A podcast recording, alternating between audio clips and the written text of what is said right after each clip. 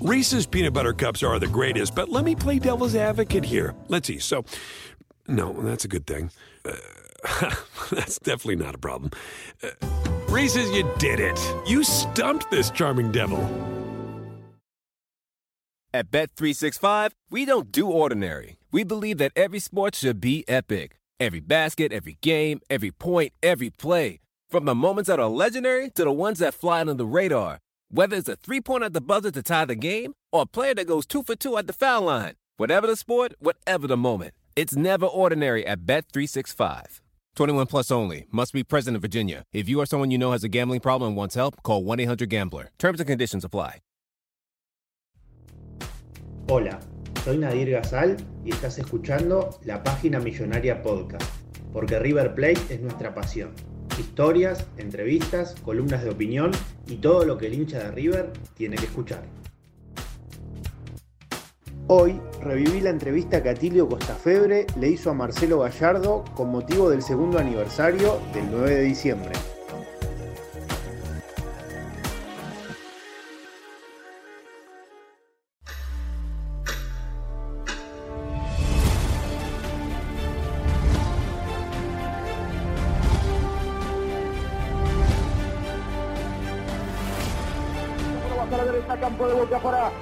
Fernández, la tiene Nacho, Nacho suelta la pelota para Quintero, Quintero que no pone para Nacho, van los zurdos, Nacho jugó la pelota, para Nacho, para todo, para Julián Álvarez, cambió a la derecha para Machado, para Quintero, el arco, ¡gol! ¡Gol! Se viene River, que sea, que sea, que sea, que sea. Que sea gol, que sea gol. El City, el City, el City está loco. El City está loco. Gol de River, gol de River. ¡Gol!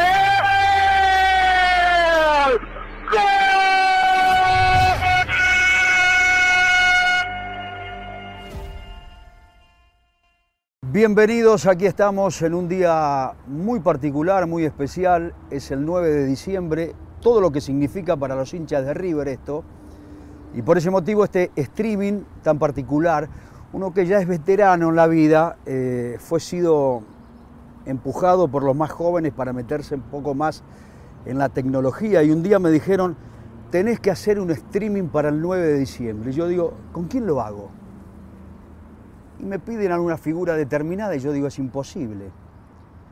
Es imposible tenerlo. Si nunca fue un programa de televisión en seis años como director técnico de River. Y cuando empezamos a hablar con él y a decirle todo lo que significaba, él lo sabe más que yo, el 9 de diciembre para los hinchas de River, que a muchos le ha cambiado la vida, porque él fue el que dijo en una noche del Monumental, esto será eterno, y esto es eterno, y esto se hace eterno, y esto será eterno, y es el 9 de diciembre. Y la figura que tenemos para charlar, no para hacer una nota, no para jugar eh, quien te habla el papel de periodista, simplemente de alguien que tiene una relación con él desde hace mucho tiempo porque uno lo ha conocido cuando estaba haciendo los primeros pasos en River. Muñeco querido, desde el alma, gracias por este momento que no es para mí, es para la gente, para tu gente, para la gente que te respalda. Sí, bueno, un placer enorme, Lito. Sabes que eh, sé que es así, sé que, viene por ese lado. Eh, sé que en este momento también, también de, de actividad, de nuestra actividad eh, diaria y con objetivos también muy, muy cercanos, eh, me, cuesta eh, tener que irme un poquito para atrás para, hacer el, o, para, para, que te vengan los recuerdos o, para que te venga a la memoria todo lo vivido, pero entendía que, que bueno, que, que era un momento especial como para estar también cerca de la gente con, esos, con esos recuerdos, así que me tomé un recreo y acá estamos, ¿no? compartiendo, compartiendo ese día con vos y con todos los hinchas. Digo, ¿cada cuánto se te vuelve a vos el recuerdo de Madrid a la cabeza? Digo, sos un tipo enfocado permanentemente en, en cada objetivo, en la competencia permanente, pero digo, ¿tenés espacios mentales donde aparece el Bernabéu? No, no, a ver, cada cuánto se me viene a la cabeza es cada. Es en cada momento con, el agradecimiento de la gente, ¿no? O sea, el, comentario el comentario y el agradecimiento de la gente permanentemente que lo recuerda y lo va a recordar, como dijiste vos hace un momento, eh, eternamente. Entonces, si vos me preguntás a mí, che, en algún momento se te viene todo eso, y yo no, me doy ese, ese, gusto, ¿no? No, porque no quiera, no, pueda permitírmelo, simplemente porque considero que el, día a día nuestro hace que tengamos que, enfocarnos en lo que, en lo que vivimos actualmente. Eh, no puedo perder de vista lo que estamos, lo que estamos haciendo o, lo que tenemos que preparar para lo que viene. Eh, entonces suele, no suelo tomarme ese pequeño recreo, pero bueno, después cuando vienen los comentarios, claramente. Te encuentro una contradicción. A ver. Porque vos terminaste Madrid diciendo después de esto no hay más nada. Sí y la cosa sigue y el entusiasmo y la ilusión y el tener un equipo competitivo sigue. Nos dijiste, después de esto no hay más nada. Porque eh, sí, puede ser, tiene, tiene un tinte contradictorio claramente, eh, porque en ese momento sentía que no iba, no iba a haber nada que lo, algo parecido que lo, lo puede igualar. Claro. Eh, en ese momento sentí que, claramente no iba a haber eh, algo que lo, que lo iguale. Y vos sabés que aquellos que estamos afuera sentimos de la misma manera que pasará el tiempo, se puede llegar a jugar otra final River y Boca tranquilamente, pero digo, desde el contexto vivido, desde ese morbo sufrido en aquellas jornadas interminables, del destino que tuvo esta Copa Libertadores, que fue Madrid, uno tiene la impresión que nunca más se va a dar un juego como ese. Un juego como ese, eh, más que nada momentos como esos, fueron muy, pero muy intensos, muy intensos, fueron de muchísima carga emocional, eh, de muchísimo desgaste mental, porque se jugó durante muchas semanas, eh, por los diferentes episodios que se vivieron, ¿no? suspensiones, el primer, la primera final suspendida para el otro día por lluvia, eh, el hecho de tener que jugar en, condición de visitante, con lo que eso significaba, ir a la cancha de Boca en una final de Copa Libertadores única, ¿no? Y, bueno, y después todo lo que, lo que pasó después de ese partido, ¿no? fue de mucho desgaste mental. Y entonces eh, ahí donde vos decís, pero ¿cómo? O sea, ¿qué, ¿qué fue lo que vivimos? No se vivió solamente un momento de partido o, 90, 90 minutos, 90 y pico minutos de juego, no. Todo el contexto, todo lo que eso significaba, todos los episodios vividos. Y, no es fácil, no es fácil eh, tener que que, enfocarse de una manera muy especial, de no perder ¿no? de vista lo que significaba semejante acontecimiento para todo el fútbol, para el fútbol mundial, que, que, como termina la, edición de esa copa jugándose eh, en, un campo que no era el nuestro, con esa desventaja, eh, teniendo que ir a Europa, teniendo que ir a Madrid, al Bernabéu, con los ojos del mundo mirándola, eh, no era fácil jugar. No, indudablemente que no. Digo, cuando saliste a los balcones del Monumental, de la concentración, algunos dijeron, Gallardo me parece que está cometiendo un error porque ya se siente ganador. ¿Por qué lo hiciste en ese momento? Cuando saliste para arengar a la gente, ¿era una manera de decirle gracias? No, en, realidad yo hago las cosas porque las siento cuando las siento. No mido, no mido, sí sé que tengo que que, ser eh, medido en cuanto a, mis, a mis actitudes, mi comportamiento, eh, o mismo, o mismo a mis palabras. Pero en general no soy un tipo políticamente correcto. Digo las cosas cuando, cuando las siento. Y, cuando las siento, eh, las transmito. Y ese momento sentí transmitir eso. También por todo lo que estaba pasando. Yo había vivido eh, también un, acontecimiento especial, no poder estar en una final tan importante.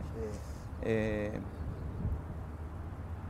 y era, era muy fuerte, ¿no? Perderte esos partidos, de todo lo que se hablaba alrededor de, esa situación, eh, de esa persecuta que había, que yo sentí que una, una, persecuta, eh, lo sentía muy, muy fuerte. A ver, ¿vos sentías que a River lo querían voltear? no, no, no, no, no, yo no digo que lo, no, no, eso, no, no, no, está dentro de mi vocabulario ni, ni de mi sentir, pero, pero sí que estábamos... Eh, sí que estábamos viviendo acontecimientos muy, muy, muy complejos eh, a todo nivel. ¿eh? Estábamos frente a muchos, estábamos combatiendo muchos frentes. Sí, digo, eh, dentro de aquel caos que se vio en la cancha de River, que River no tuvo nada que ver afortunadamente y quedó absolutamente comprobado, yo me enteré en ese momento que vos dijiste algo por lo bajo en la intimidad, yo este partido lo juego en igualdad de condiciones y en cualquier lado. Eso fue también una manera de razonar dentro de un momento muy difícil como aquel, ¿no? Pero me parece que era, eh, que era correcto. Me, parecía que era correcto no, tener. Eh, después podemos hablar de, lo que fue eh, el momento vivido para los jugadores de Boca, lo que podía haber sido ¿no? no, no, haber sentido, no, no quería sentir ningún tipo de favoritismo en cuanto a ese tipo de acontecimientos. Quería estar en igualdad de condiciones, no quería, eh, no quería que se jugara el partido si, si, los jugadores de Boca no estaban en condiciones de hacerlo. Eh, no quería eh, ni, jugarlo por ese motivo, ni tampoco jugarlo y tener que soportar después esa posibilidad que se dijera, ah. no, o si la ganabas, te, te, ganaron, o sea, la ganaste jugando en, una situación favorable, no quería, no, no, quería saber nada de eso.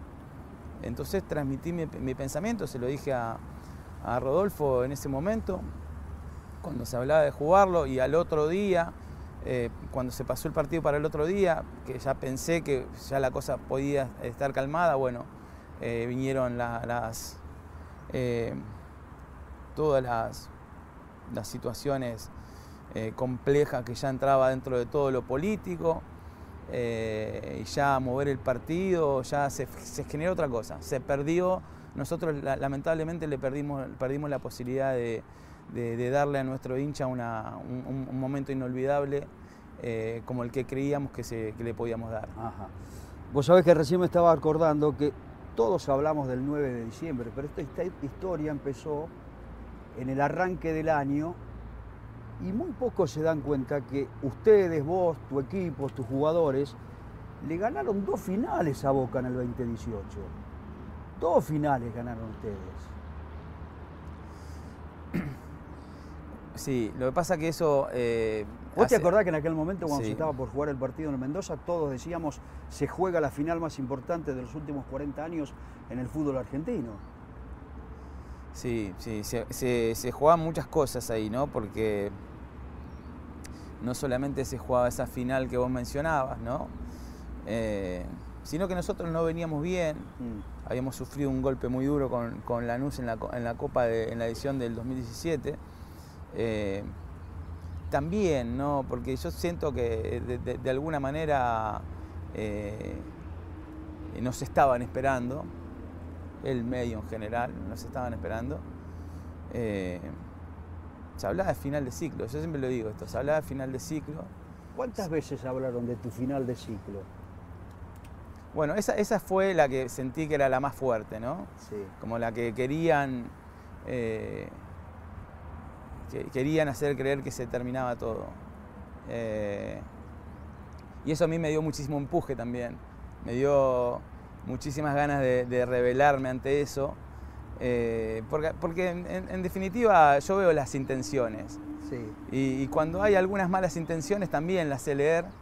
Eh, y pues yo había renovado un contrato hacía tres meses y sentí que había mala intención.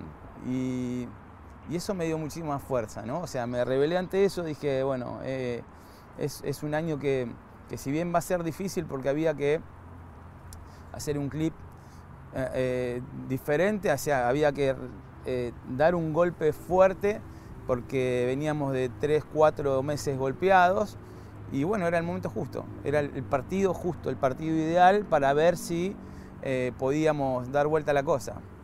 Eh, eso no, eh, para mí no significaba que si hubiésemos perdido hubiese terminado ahí mi, mi vida o mi ciclo con River. No, de ninguna manera, porque lo había, lo había hecho hace tres meses, había decidido darle, darle continuidad. Entonces,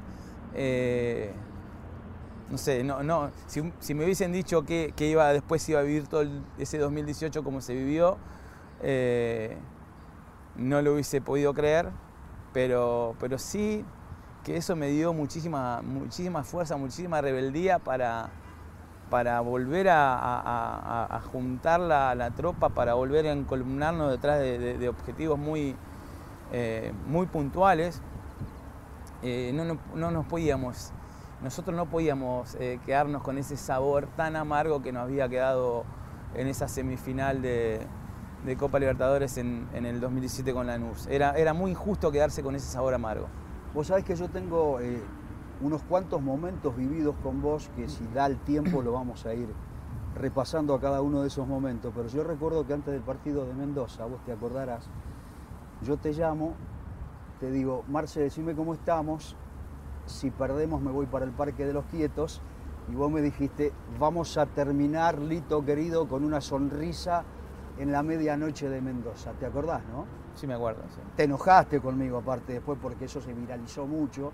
Me enojé con yo vos, te, te enojaste mucho conmigo, pero yo te dije, yo te lo viralicé después que el partido terminó. También me enojé igual. ¿También te enojaste igual? Sí.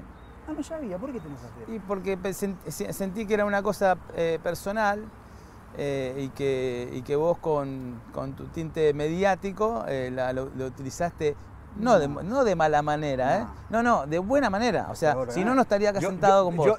pero pero, pero entendí que no te, no te podía responder más en un mensaje.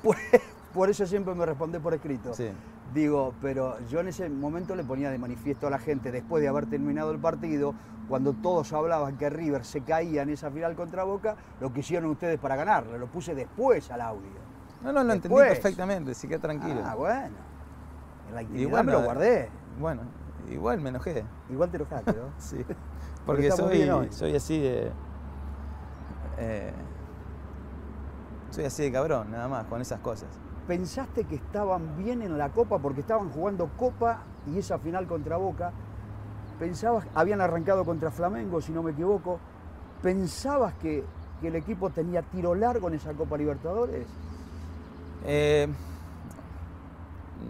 eh mirá, la, cuestión era empezar, tratar de, empezar bien y ir eh, ir revitalizándonos, o sea, tratar de encontrar algo que nos, que nos, nos volviera a, llenar de confianza, volver a creer en, lo que nosotros éramos.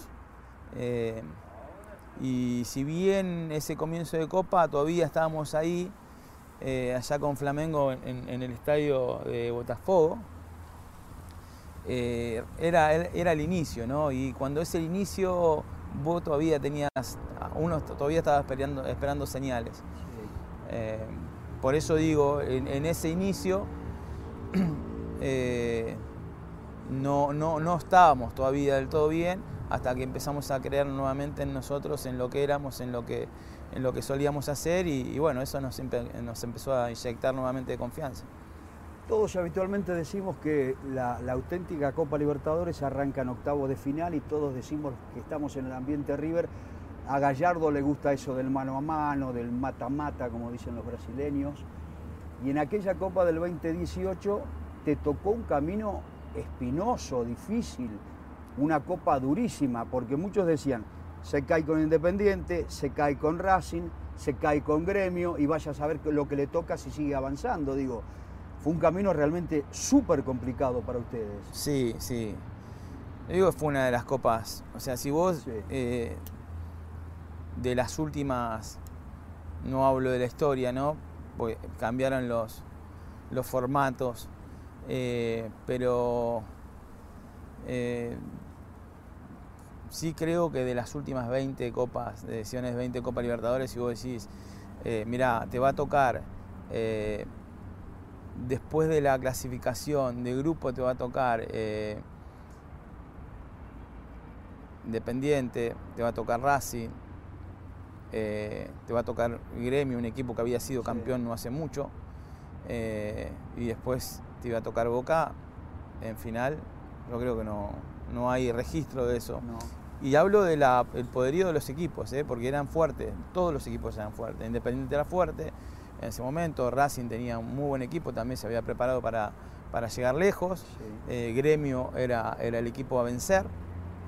Eh, y bueno, y después Boca. Entonces era, muy, era muy brava esa copa. Por eso tiene mucho más sabor todavía, porque no ganaste jugando Claro. contra equipos que fueron llegando eh, de casualidad. Igual que, igual que llegar de casualidad en, esas instancias, algún mérito tenés que tener eh, para no menospreciar a, lo- a los demás equipos, ¿no?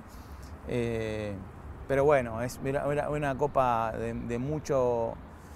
de- mucha exigencia porque enfrentarte con equipos argentinos en, definiciones ya directas y, genera también un desgaste enorme.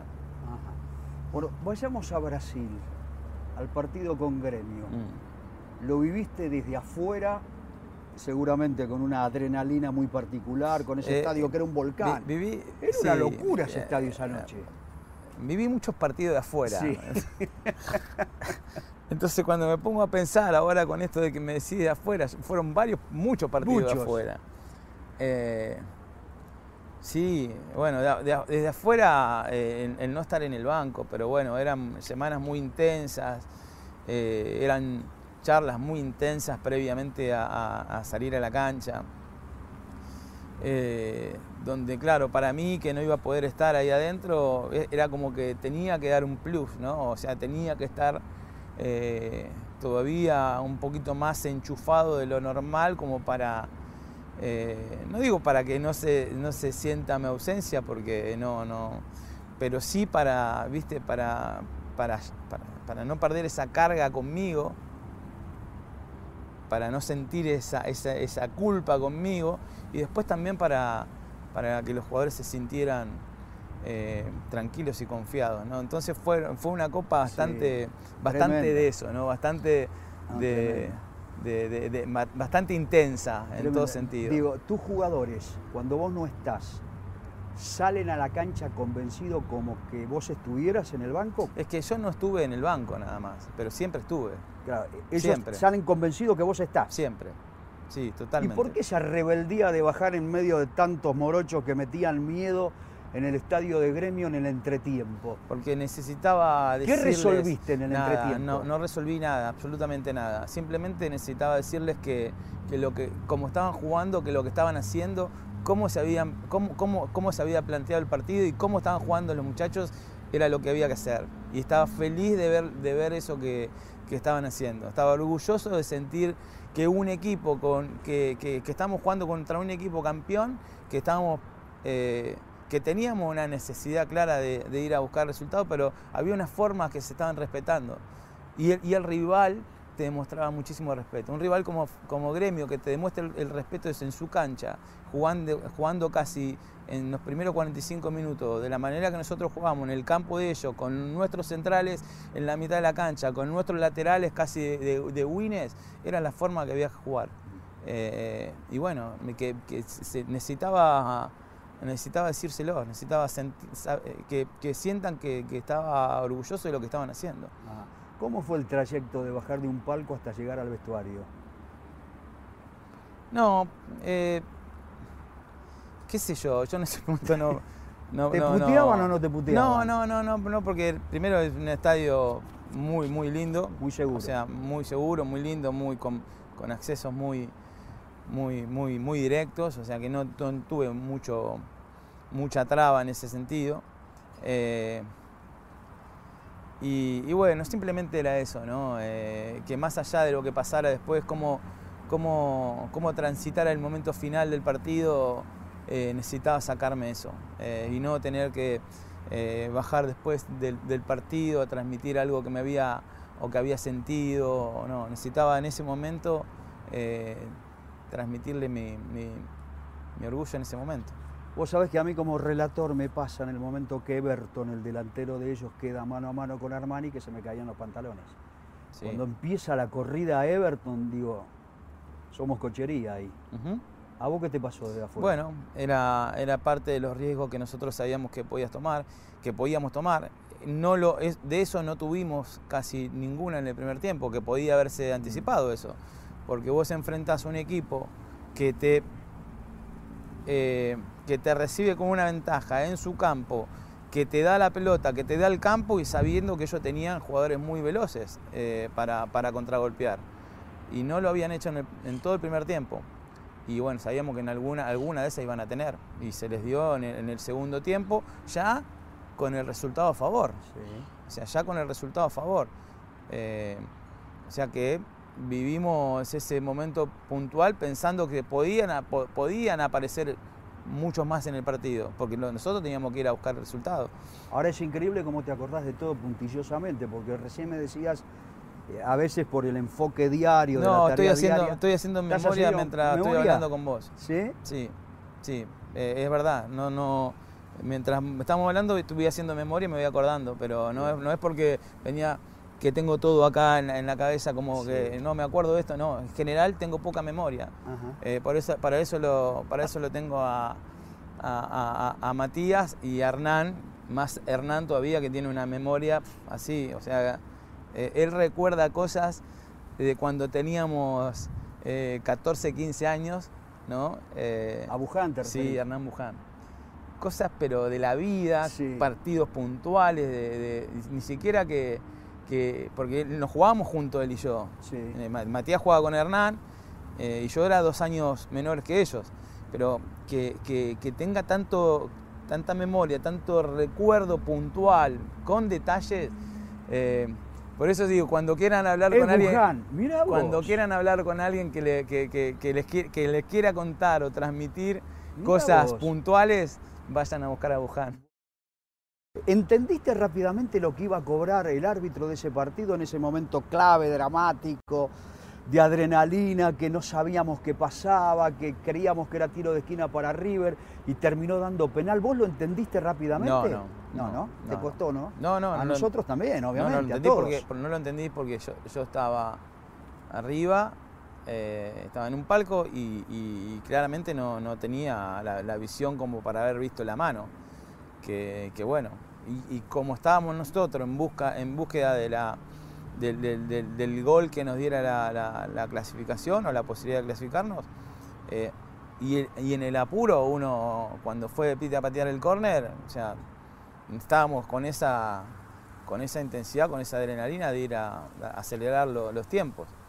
Eh, por suerte, por suerte en ese momento eh, hay un llamado de bar que era, vio, vio claramente el, el brazo estirado del hombre de gremio y, y dónde le pegaba. Pero bueno, no, no, no lo vi. No lo, Pero a partir de ese momento todavía faltaba mucho para el 9 de diciembre. Uno no se imaginaba nada. Digo, cuando terminó el partido de River que ganó históricamente en, en gremio, ¿te pusiste a pensar en el rival de la final o te daba lo mismo, Boca o Palmeiras?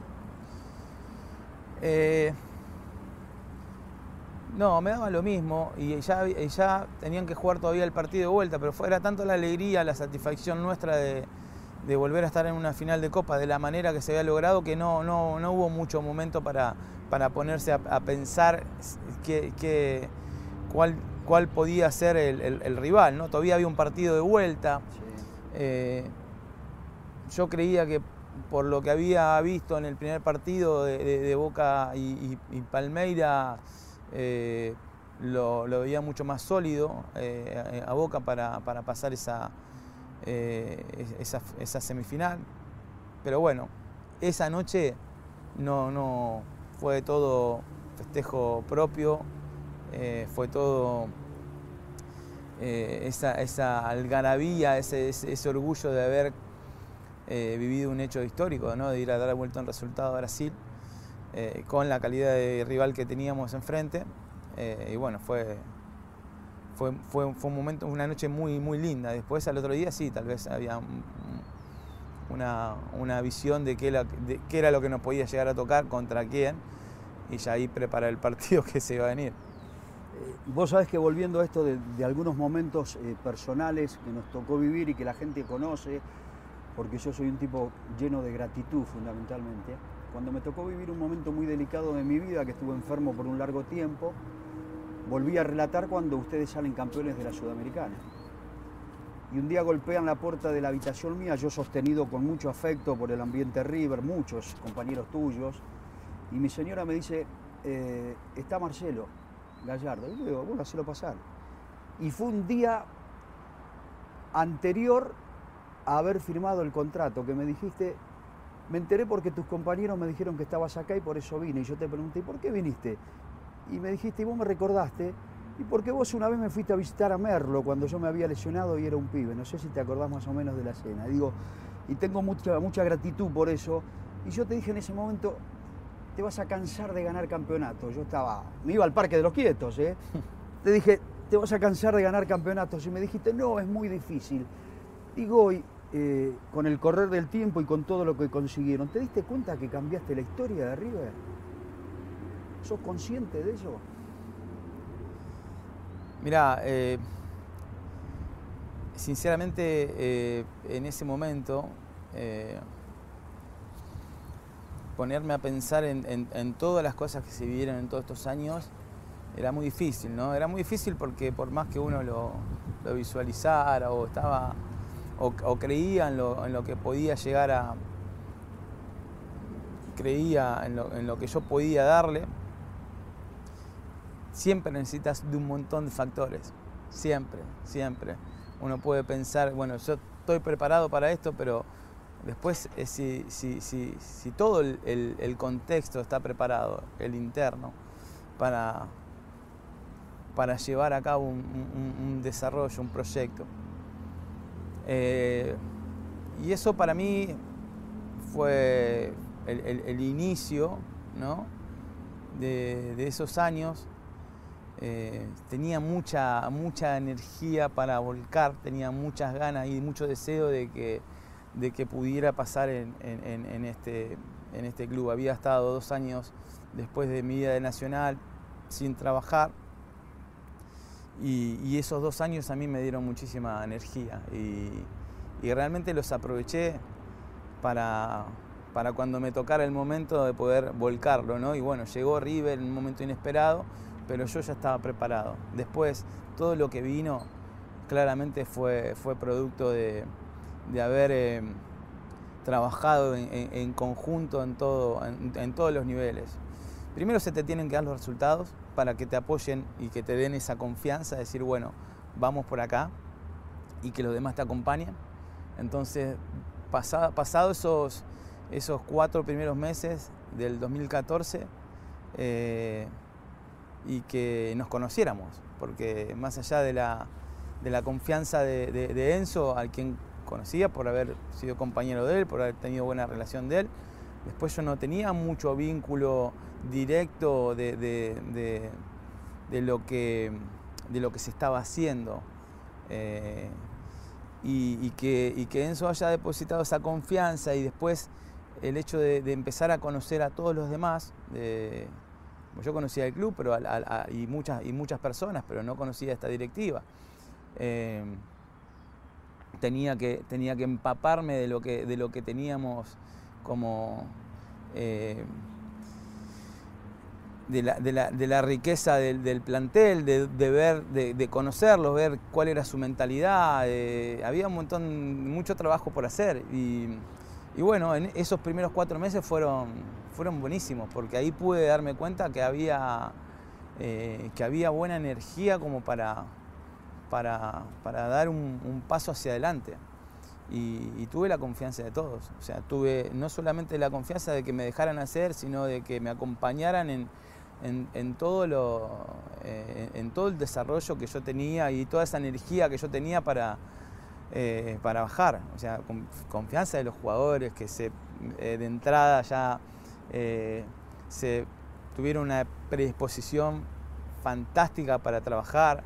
Eh, eh, confianza de, bueno, ya de, Enzo que lo mencioné, confianza del presidente y sus directivos, eh, para, darme, para darme valor, Y, bueno, y eso fue, fue yo creo que ahí, está, está, el punto, ¿no? De, sentir que en un lugar donde vos considerás que es tu casa eh, y que te den la confianza y que te dejen hacer y que te acompañen y que te acompañen, te acompañen, te acompañen más allá de, algunos momentos vividos, de, que, también son buenos, de, hay que vivir momentos de tensión también, porque eso también te, fortalece, eh, porque ves para dónde estamos parados. En los momentos de tensión empezamos a, ¿viste? a cada uno a, moverse para su lado o, empezamos a ver el, bienestar personal en vez de lo que...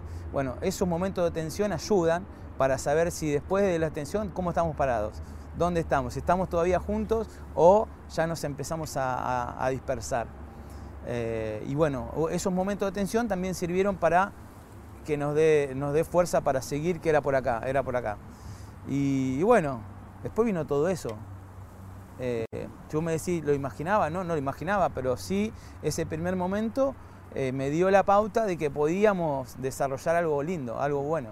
¿Y por qué le ganaron esa final histórica a Boca en España? ¿Por qué fueron más? Yo me acuerdo que viajé en lo personal con mucho fastidio porque era imposible que esta final se juegue en otro lado que no sea el Monumental, etcétera, etcétera. Eh, después volví obviamente con una felicidad enorme. Digo, ¿por qué le ganaron? Porque a Boca. No, no, no, no hay un solo La sensación o la cátedra, viste, esa mal llamada cátedra del fútbol, te decía, eh, partido largo, y yo no entendía nada, partido largo lo gana Boca, partido largo como desconociendo lo que significa River desde su preparación física. Y muchos comentarios, digo, ¿todo esto tiene que ver con esa persecuta de la cual hablabas anteriormente? Es que cuando, cuando se establece, ¿no? Eh, que, o sea, ¿quién, quién, lo, ¿quién establece todas esas cuestiones? ¿Quiénes son los que establecen, o sea, quiénes son los... Eh, cuando no son los propios protagonistas, ¿no? Después hay un análisis externos que eh, cada cual puede opinar y está en su derecho, algunos con, argumentos, otros livianamente y otros con intereses.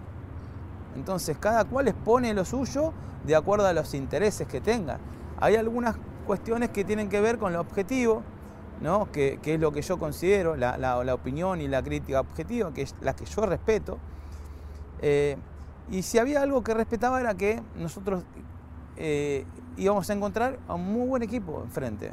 Boca tenía un muy buen equipo. Tenía jugadores que estaban pasando por buenos momentos, jugadores que eh, individualmente te podían hacer la diferencia en, cualquier momento, porque Boca había eh, transitado toda esa copa haciendo diferencias individuales que te ganaba, que te marcaba goles fácilmente, no, no necesitaba mucho para para hacerte un gol. Entonces era un equipo muy peligroso. Y, nosotros creo que eh, si, hubo algo que siempre tuvimos fue la seguridad de lo que, de lo que éramos nosotros como equipo, eh, de, la, de, nuestra, de nuestra mentalidad, eh, de, sentirnos seguros de lo que éramos, más allá de, que podíamos sentir que, que, que estábamos en igualdad de, condiciones a nivel jerarquía, eh, pero bueno, hay, un punto que es, lo mental, que estábamos nosotros mucho más eh, establecidos, ¿no? Creo, yo, yo miro, miro lo nuestro, nosotros estamos mucho más sólidos en ese, en ese contexto, que tiene que ver un poco con todo lo que te, mencionaba recién, eh, con, una, una estructura consolidada. Eh, eso no te asegura nada, pero te da la pauta de cuando vos vas a, algún lado estar bien, estar bien parado. Después los partidos hay que jugarlos. Y son los jugadores los que toman decisiones, son los jugadores donde tienen, los, que, los, que, llegan a ese momento eh, y pueden resolver situaciones. Eh, y no que lleguen en esos momentos un acontecimiento único ¿no? que haga que, se te bloquee todo, que te paralice, que, es eso que el, el, miedo ese que vos tenés que sentir que sea, que sea un temor eh, que te active eh, y no que te paralice. Y nosotros, hablo, hablo de, del partido, lo que fue el partido en, el Bernabéu, los dos equipos no mostraron su mejor, su mejor versión desde el juego, porque había esa tensión, porque había eso, esos, esos temores a equivocarse, había eh, eh, eso de estar, de, estar en un nivel de exposición muy grande. Eh, era la final que estaba viendo el mundo, ¿no? a, nivel de clubes tomó mucha, mucho, mucha repercusión. Y, y bueno, el juego se empezó a desarrollar y, había ese nerviosismo que nosotros nos empezamos a soltar a partir del segundo tiempo. ¿Qué gol gritaste más estando donde estabas, ubicado allí en el Bernabéu? Los dos primeros, los grité casi, sí, con, el mismo, con la misma euforia. Porque el tercero no lo vi. ¿No lo viste el tercero? No, no lo vi, no lo vi. Ya, es algo que yo comenté muchas veces. No lo vi porque no, no estaba, ya había bajado del palco y estaba, eh, estaba esperando que termine el partido mientras iba bajando de, varios pisos del palco al, vestuario. Iba, iba viendo monitores que estaban en, en, las escaleras iban transmitiendo el partido y faltaban, cuando yo bajé, faltaban, faltaba el, descuento todavía, o sea que el descuento y algunos minutos más que en ese momento pasaban cosas y yo no las veía. Digo, eh, a vos la gente indudablemente de River te ama, te ama, es así. Digo, eh, ¿pensaste en algún momento estando en Madrid y aquellos que se habían quedado en Buenos Aires, que a lo mejor estuvieron en el Monumental esperando que se desarrollara el partido, que no se pudo concretar y no pudieron viajar porque la guita no les alcanzaba? Ah, todo el tiempo. ¿En serio? Sí, porque sentía mucha injusticia, mucha injusticia estaba tan indignado con, todo eso que había pasado que, bueno, que, que, lo tuviera que pagar la gente, ¿no? Que había. Porque nadie, nadie se acuerda de, la gente que hizo un montón de esfuerzo para, para llegar a tener la posibilidad de tener una entrada en la mano para ese día.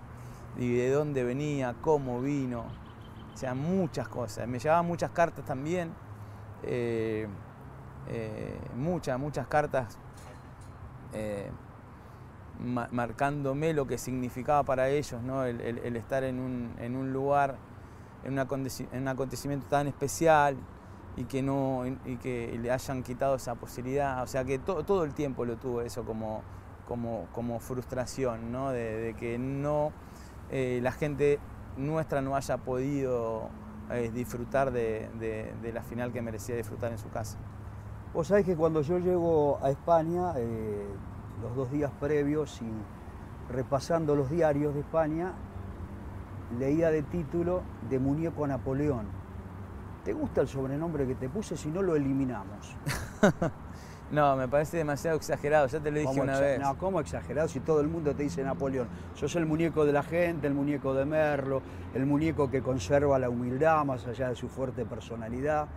Pero digo, todo el mundo te dice, oh, muñeco Napoleón.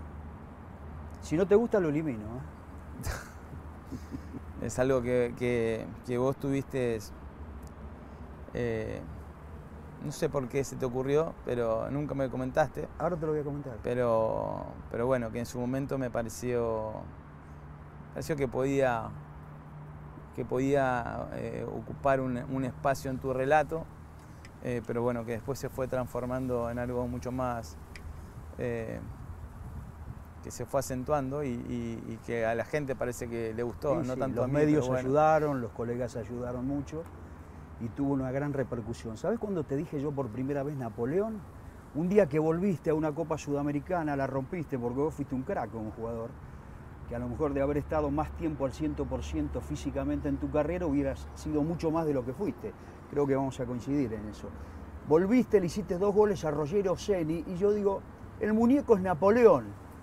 Y me olvidé después, me olvidé, no te lo dije nunca más, me olvidé. Y cuando retorno a relatar las finales de la Sudamericana, ahí sí, quedó definitivamente impuesto el Napoleón. Bueno, viste, podía haber quedado ahí en el olvido en tu relato y no pasaba absolutamente nada. Pero no quedó en el olvido. Bueno, con respecto a lo, que, a lo que decís eh, con relación a, a, mi, a mi posición de futbolista, eh, para con esta faceta de entrenador, claramente yo siempre sentí una, eh, una gran frustración con mi, con mi físico, que mi físico no, no me haya acompañado para, para estar al 100% de mis posibilidades, para poder rendir y tener mayor continuidad y poder rendir con, con mucho más naturaleza. Eh, siempre me ha costado, siempre lo he sentido uno de los puntos débiles, pero eso también me ayudó a forjar una mentalidad, o sea, siempre tener que estar, uy, hoy, hoy me duele esto, hoy me duele lo otro, hoy tener que salir a jugar con esos dolores. Eh, y eso me forjó una mentalidad que, sin lugar a dudas, si no hubiese pasado por esos, por esos momentos, si no hubiese tenido esos momentos de, de, frustración, jamás hubiese podido forjar una mentalidad que es la que intento hoy eh, transmitirle a, mis jugadores, ¿no? porque en definitiva eh, yo creo que hay un punto que es clave que es lo mental, porque más o menos eh, en, el, fútbol hoy las, las herramientas que hoy existen para, para, para, los entrenadores, para poder capacitarse, como para poder bajar lineamientos, es, es para todos. ¿no? El tema es qué, hacemos con eso, cómo las utilizamos, cómo transmitimos. Eh, y aparte la experiencia propia de lo que, de lo que vos sufriste para, poder forjar una personalidad. Eh, entonces siempre hay algo, que está conectado, ¿no? De, mi, pasado como futbolista a, mi, actualidad como entrenador. O sea, he pasado por todos los momentos, son los que, los que estamos acostumbrados a vivir eh, nada más que acá se da un hecho, eh, un, fenómeno especial que es eh, que no hay muchos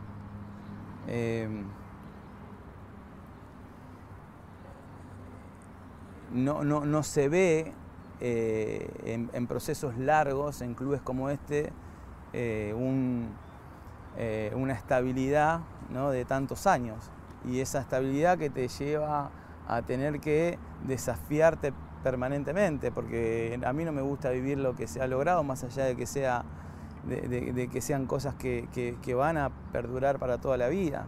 Eh, me gustaría disfrutar de, todo eso después cuando ya esté un poco más tranquilo. Eh, sí me gustaría disfrutarlo. Eh, hoy lo disfruto a medias, ¿no? pero tiene que ver con eso, ¿no? con, el deseo de, seguir estableciendo algunos desafíos que, no, son, que no son, sean solamente míos, sino que sean grupales, que, todo el grupo de trabajo que tenemos acá, jugadores, cuerpo técnico, eh, eh, dirigentes, colaboradores nuestros, que, sepan que, eso lo tenemos como, como algo realmente importante dentro de nuestra estructura. Que no hay posibilidad a, relajarse porque eh, si entras en un estado de confort, eh, eso tiende a, tiende a hacerte daño. Eh, y a mí me, gustaría sostener que River Institución se sostenga con todo lo que, lo que se ha establecido en estos años, más allá de las personas, porque las personas, vuelvo a decir, estamos de paso, todos estamos de paso.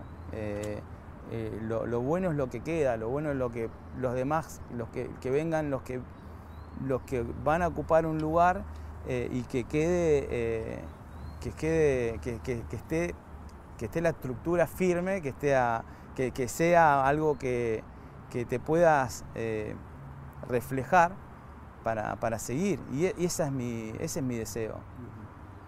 ¿Con quién te abrazaste? ¿Con, ¿Cuál fue la primera persona con quien te abrazaste cuando te dejaron volar hacia el campo de juego del Bernabéu? ¿Ves? Ese no... Creo que el primer jugador, si no me equivoco, el primer jugador que tuve cerca cuando, cuando entré al campo de juego fue con, Franco, con Armani. Creo que es él el que, el que tenía más cerca y el que me vio y, y conectamos rápidamente. Creo, no estoy seguro, ¿ves? Ahora tengo que, tendría que ir a, lo tenemos que ir a, los registros, a los registros, pero, pero creo que es él. Hay una foto detrás nuestro, una gigantografía, donde vos estás levantando la copa y al lado tuyo como lugartenientes aparecen Maidana y Poncio. ¿Qué han significado estos dos jugadores en tu ciclo? Alguna vez dijiste de Poncio es un náufrago en River y te respondió tanto, te dio tanto a vos, te entendió tanto, tan bien, digo. ¿Qué significa para tu ciclo en River estos dos jugadores? Bueno, para mí fueron, para mí fueron y van a ser siempre símbolos de este, de este proceso. Eh, los dos, los dos. Eh, bueno, a, Jonathan no lo tenemos más, pero, pero bueno, eh, fue, fue ese caudillo silencioso, ¿no? Que, que, viste, que se entrenaba con una mentalidad tremenda, que, que, tenía algunos inconvenientes físicos, pero el pibe quería estar todo, no se quería perder un entrenamiento y lo, y lo, y, lo hacía con una intensidad, con una cabeza, me vi muy reflejado ¿no? en eso de, de esa, esa, esa, cosa mental que hay que tener para sobreponerse.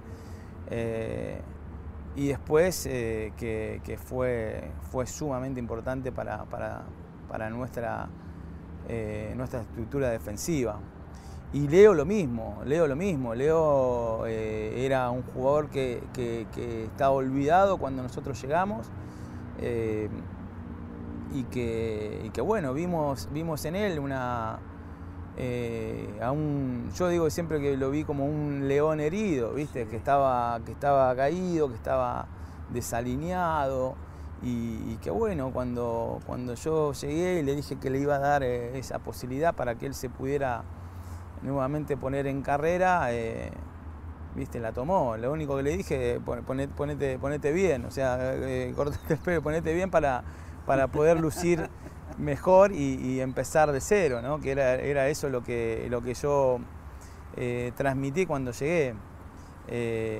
Y bueno, con, con, el correr de, del tiempo, Leo se ha convertido en, en, el símbolo que ha acompañado todo este, pro, este proceso. Ajá, bueno, un par de preguntas y, y de cosas finales. Eh, ¿Lloraste alguna vez por el fútbol? Sí, creo que sí, sí, sí, lloré, sí. ¿En Madrid lloraste o no? Cuando te quedaste a solas. Eh, lloré eh, el... Creo que el día que más lloré fue... Va, lloré varias veces. Eh, lloré en el 2014. Sudamericana contra... Semifinales Sudamericana contra Boca. Lloré en el 2015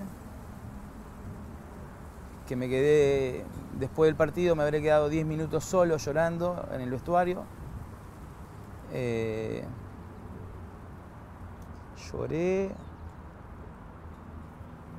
en el partido con Gremio, semifinal en Gremio, lloré también en el vestuario antes de que entraran todos, lloré siempre solo. solo.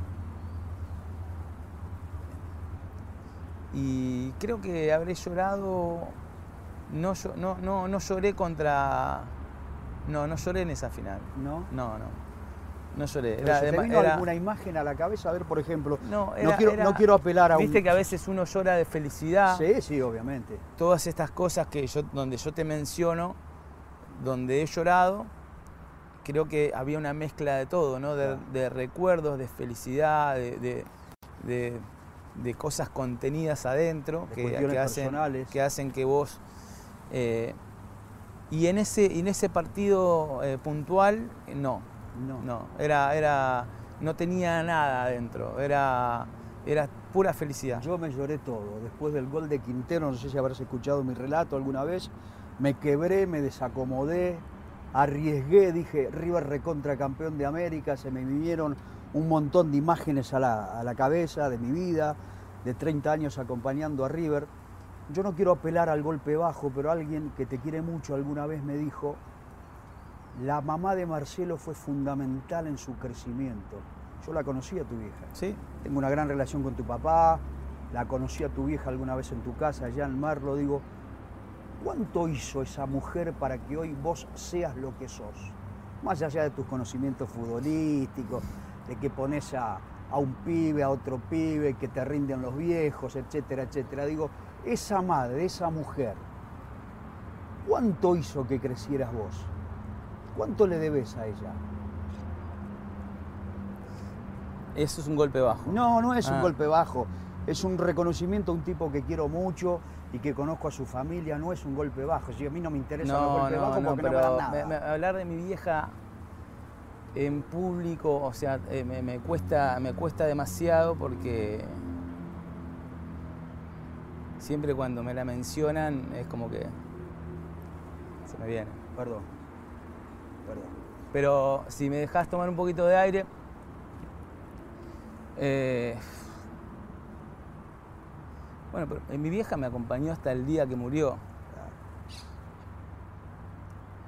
Eh, ella ya estaba muy enferma, le costaba hasta caminar y estábamos viviendo esa sudamericana que me iba acompañando. Y, y ella quería ir a la cancha y quería esperarme en la puerta del vestuario, nada más que eso. Y iba a la cancha y caminaba por el anillo y me esperaba en la puerta del vestuario, solamente para saludarme. Entonces, es muy difícil separarla. Es tremendo. ¿Te hubiese gustado ser campeón de América contra Boca en el Monumental o como fue en Madrid? No, ya, ya te, yo ya te contesté respecto a eso. Yo, a mí me hubiese, me hubiese gustado que, la- que nuestra gente tuviera, tuviera la posibilidad de tener su, su final en su casa. Eh, me, me hubiese- e- ese era mi deseo. Después, bueno, se dio ante los ojos del mundo, ¿no? Que lo hace todavía mucho más... eh,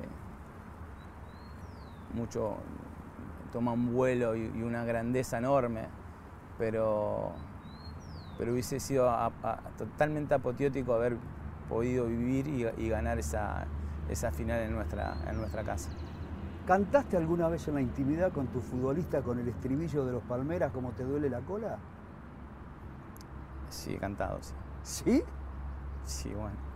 ¿Estás jodiendo? No, no, te lo estoy preguntando y quiero que, fue me, muy que me lo digas pegadiza. más fuerte. fue ¿Lo mu- cantaste? No, fue muy pegadiza, fue muy pegadiza. Sin, sin faltar respeto a No, nadie, por pero, pero sí, fue muy pegadiza. Bueno, el día, el día que te vayas de River, porque esto se termina algún- en algún momento, como lo dijiste, se va a terminar, nos vamos a quedar tristes, vas a tener seguramente algún retorno en algún momento, pero no te vas a poder llevar algo que no lo vas a conseguir en ninguna parte del mundo. Yo en tantos años de River he escuchado eh, la ovación para ciertos jugadores que hacían rugir al Monumental, como Alonso Alonso, Ortega Ortega, Enzo Enzo. Digo, el muñeco muñeco que hace rugir al Monumental no lo vas a encontrar en ninguna parte del mundo. ¿Tiene algún precio eso para vos? Eh, no, no, no creo que yo vuelva a vivir una, una exp- experiencia profesional como entrenador similar a, a, a la que he vivido todos estos años acá. No, no. Yo lo sé a eso. Lo sabés. Sí, lo sé. Vos Sí. sabés que hay parejas jóvenes que a lo mejor intentan tener un hijo con la aproximación de la fecha del 9 de diciembre, que son hinchas de River. ¿Sabés que hay parejas que le ponen a sus hijos en tu nombre? ¿Tiene algún valor humano eso para vos? Saber que te tienen presente cada día de sus vidas. Y no estoy exagerando. No, ¿eh? yo a esa gente que me ha demostrado ese, ese, ese afecto, ese afecto y ese cariño tan enorme, tan, tan desmesurado, eh, porque sienten algo muy especial. eh, yo simplemente le digo gracias y agradecerle de todo corazón porque uno no deja de sorprenderse con esas cosas, ¿no? Pasan cosas todo el tiempo, eh, de me- de mensajes, de, de cosas que me llegan eh, y que no dejo de sorprenderme. ¿no? Eso, eso es muchísimo, es mucho más de lo que hubiese esperado o imaginado. Entonces yo de corazón les quiero agradecer a, a esa gente que, que tiene semejante, semejante cariño por, por mi persona y, que me lo ha manifestado en todo este tiempo.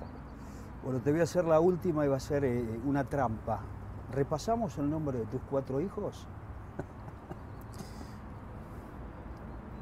¿Tiene algún sentido eso? ¿Eh? Mis hijos son lo más importante que me dio la vida.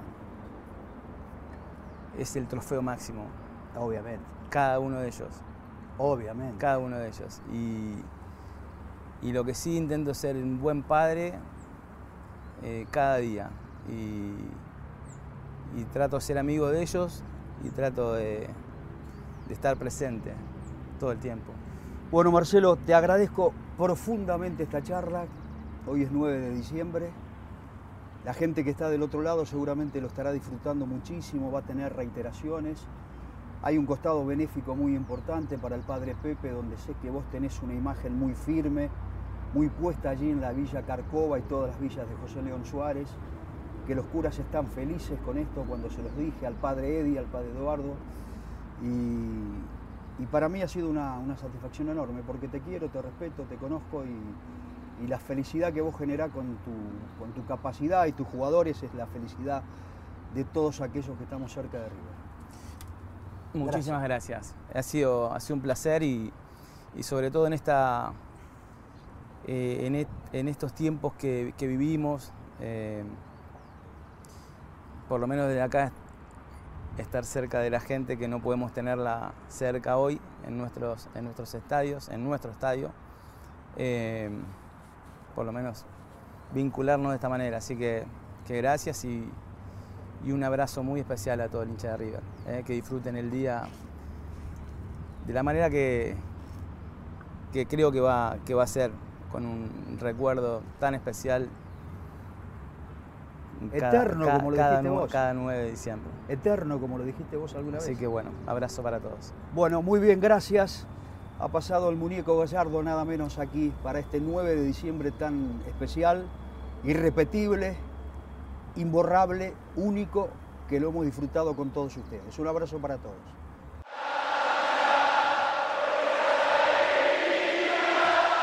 De ganar la boca, de salir campeón.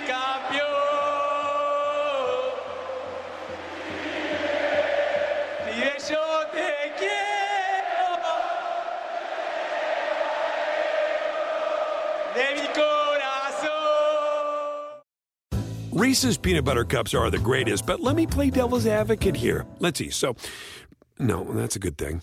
Uh, that's definitely not a problem. Uh, Reese's, you did it. You stumped this charming devil. At Bet365, we don't do ordinary. We believe that every sport should be epic. Every goal, every game, every point, every play. From the moments that are legendary to the ones that fly under the radar. Whether it's a game-winning goal in the final seconds of overtime or a shot on the goal in the first period. Whatever the sport, whatever the moment. It's never ordinary at Bet365. 21 plus only. Must be present in Virginia. If you or someone you know has a gambling problem and wants help, call 1-800-GAMBLER. Terms and conditions apply.